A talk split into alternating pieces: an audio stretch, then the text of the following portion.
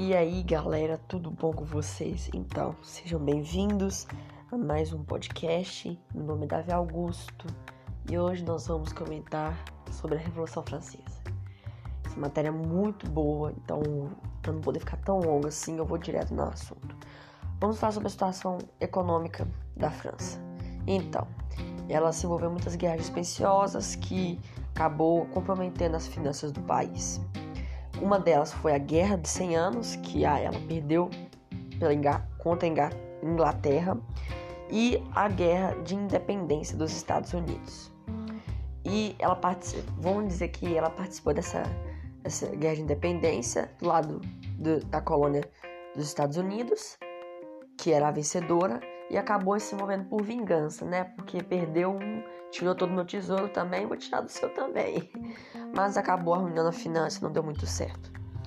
E também teve os invernos úmidos, que gerou uma queda na produção agrícola, que teve também um preço do pão subindo e os grãos também, o preço dos grãos deu uma aumentada grande que gerou fome popular também teve o déficit com emissões monetárias que inflacionava a moeda, gerando mais gastos. Então a França estava à beira da falência muito antes da Revolução Francesa. Também temos a situação social. Vamos parar aí, porque se a situação social você tem que guardar no seu coraçãozinho, entendeu? Porque essa, essa aqui foi o que gerou a revolução. Então vamos lá. Tínhamos três estados, ou melhor, Estado Nacional, que é, tinha os três estados. Primeiro estado, o clero, segundo estado, nobreza, terceiro estado, burguesia. Então, a nobreza e o clero tinham de 2% a 5% da população, e a burguesia 95% a 98%. Lembre-se, eu só estou falando esses números porque é muito, vai ser importante para a Assembleia Nacional que vai, vamos chegar. Então é muito importante que vocês deem uma gravada nesses números. Então estava meio óbvio que tinha uma injustiça nessa divisão social, porque a, quem pagava impostos era a, a, burgue, a burguesia e o clero e a nobreza não. Além de que quem tinha, quem, quem tinha decisão, podia tomar decisões políticas junto com o rei, era o clero e a nobreza e a burguesia também não. Isso se fortaleceu muito mais quando o iluminismo quando a burguesia usou o iluminismo para se fortalecer, que gerou mais insatisfação e, e mais, mais força para entrar dentro de um movimento revolucionário. E vamos para o início da Revolução. Então, em 1788, Luís XVI teve a grande ideia de reunir os Estados Gerais, que eu já comentei o que é os Estados Gerais, que tinha o objetivo de resolver os problemas financeiros que estavam ocorrendo na época. E teve um impasse. Esse impasse foi por causa do voto por cabeça e voto por estado. Voto por cabeça é voto quando é voto pela população, cada um vota. E voto pelo estado é pelos três estados. Então tava óbvio uma injustiça, porque pelo estado ah, foi sugerido pela nobreza, pelo clero, e tava óbvio que eles iam se juntar, poder derrotar a burguesia. E a burguesia gerou um impasse por causa que a burguesia é mais populosa. Falei que a população ia servir, não falei? Eu falei. Mas também, né, é, como não chegou a um consenso, um mês depois, a, o terceiro estado se declarou Assembleia Nacional e jurou, a, jurou não se separar até que uma constituição fosse criada para a França. E, ao mesmo tempo, convidou os representantes da, de outros estados para participar. E o rei impediu a entrada dos deputados da burguesia, né, na sala de reunião. E eles, eles se reuniam no jogo de pela, uma sala de jogo de pela ou pelar, chamo mais de pela, tá bom? E o rei não tinha mais alternativas, então convidaram o primeiro e segundo estado a aderir à Assembleia Nacional, transferindo-lhes os, os, poderes anteriormente concedidos aos estados gerais. Chama, então isso foi chamado de juramento do jogo da, da pela. 29 de junho de 1790, de, no, de 88, de, 80, de, de 89, que marcou o início da primeira fase da Revolução. A gente tem a Assembleia Nacional Constituinte, que é a primeira fase. Nessa fase tivemos a tomada de Bastilha.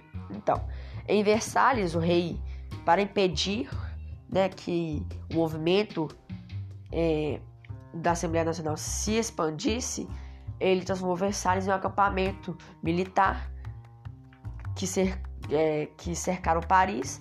Entretanto, o povo se organizou em barricadas para enfrentar as tropas.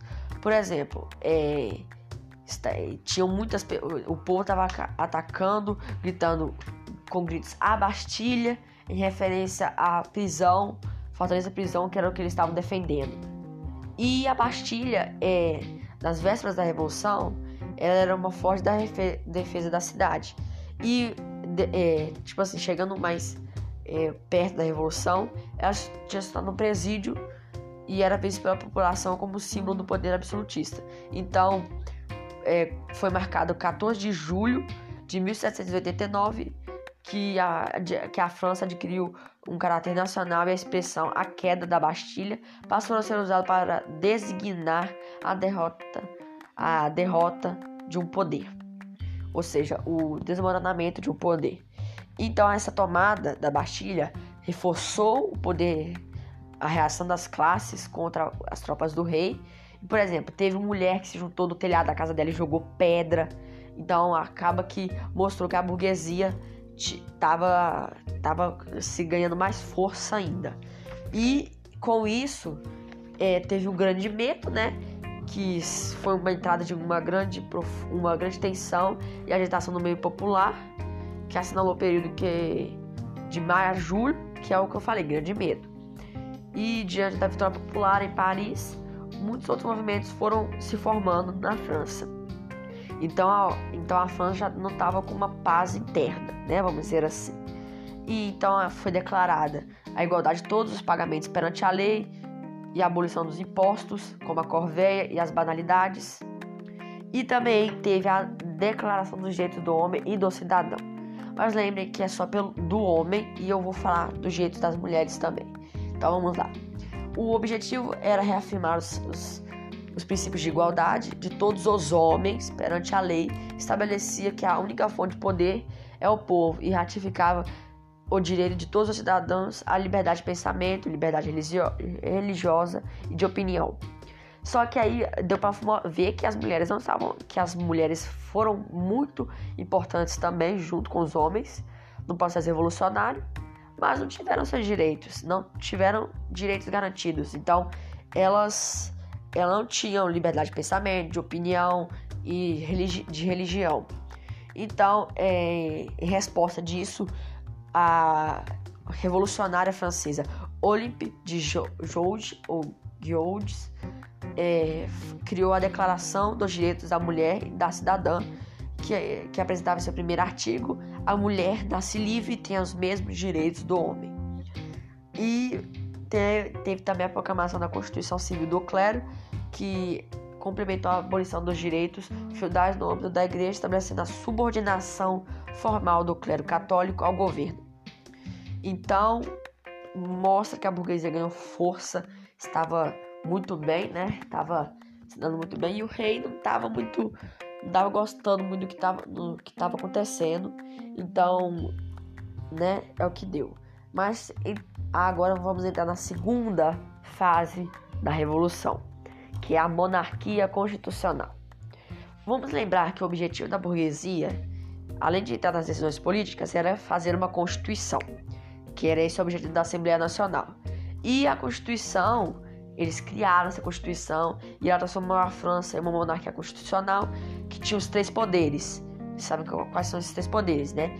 O legislativo, o executivo e o judiciário. Ideias iluministas baseadas na baseadas em Montesquieu. Então, já vimos que o iluminismo está bem presente. E o rei ficou com o poder executivo. Também teve um sistema, um novo sistema eleitoral chamado voto censitário, e que dividiu a população entre cidadãos ativos, quem pagava impostos, cidadãos ativos pagavam impostos, e cidadãos passivos, que eram excluídos do direito de votar.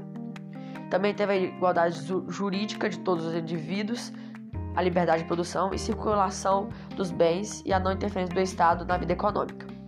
Aí dá pra ver que a burguesia conseguiu tudo que ela queria: participação política, liberdade econômica, igualdade de direitos, uma constituição.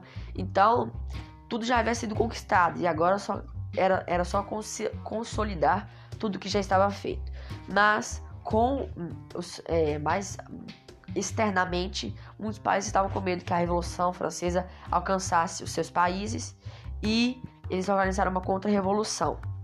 Então vamos pensar.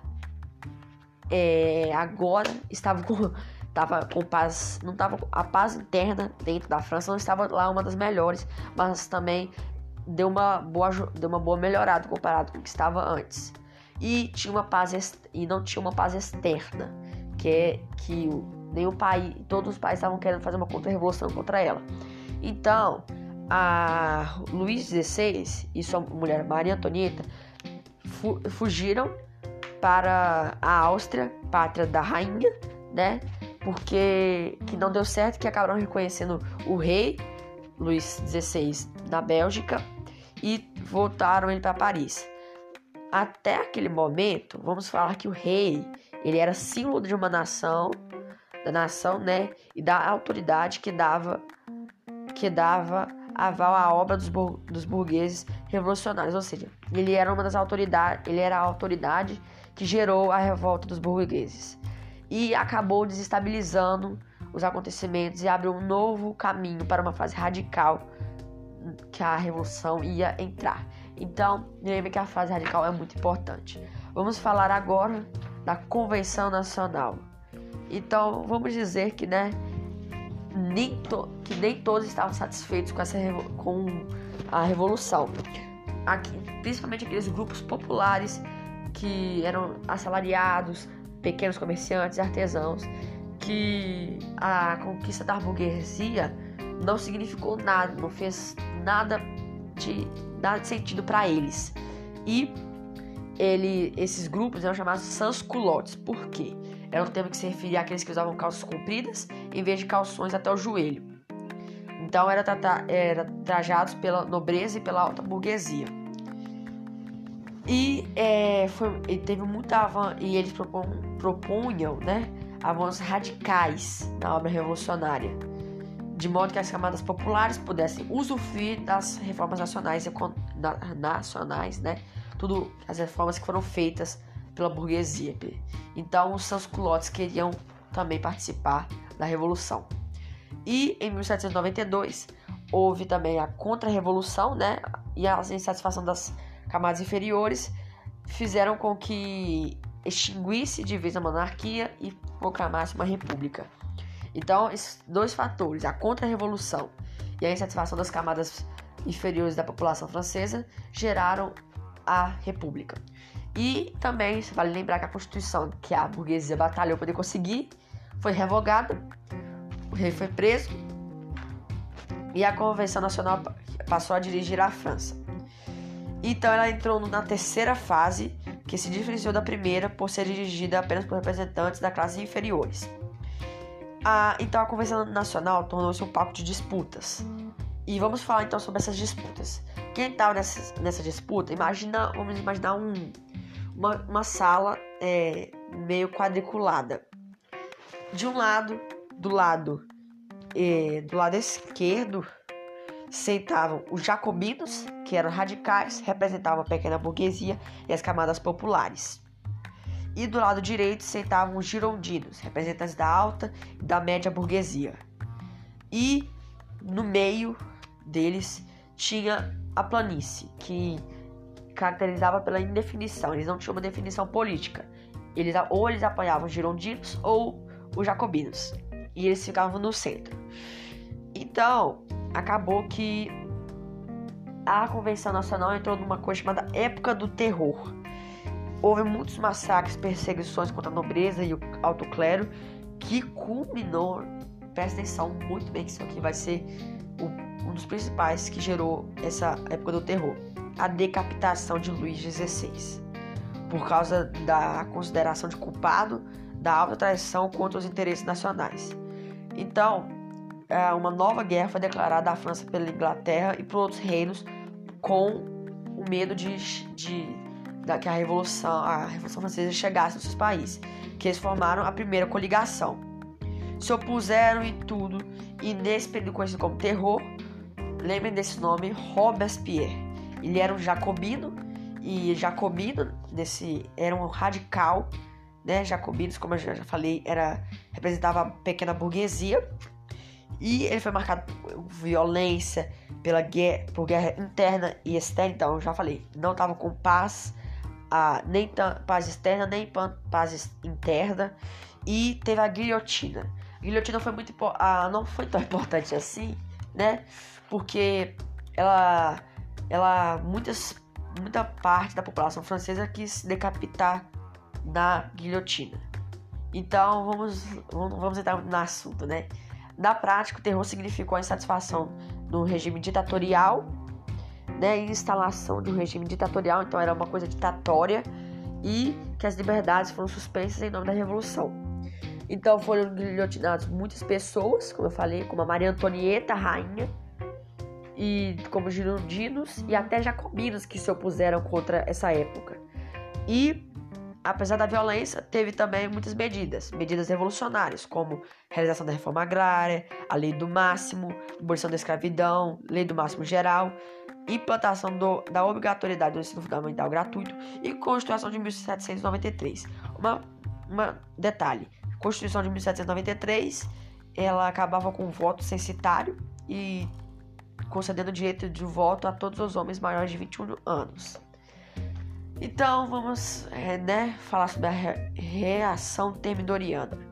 As perseguições políticas e as execuções provocaram desentendimento entre os próprios revolucionários jacobinos, que dividiram em dois grupos e por isso enfraqueceram-se. Então havia uns que defendiam a época do terror e outros que não. Então, ainda por cima, Robespierre que foi o revolucionário da, da época do terror, tentou impor sua liderança e reforçar o terror, ordenando o assassinato dos jacobinos contra, contrários aos excessos do radicalismo revolucionário, mas acabou se isolando do, no poder. E, aproveitando a fragilidade, é, os jacobinos, que os girondinos, fizeram um golpe contra-revolucionário e prendeu Robespierre.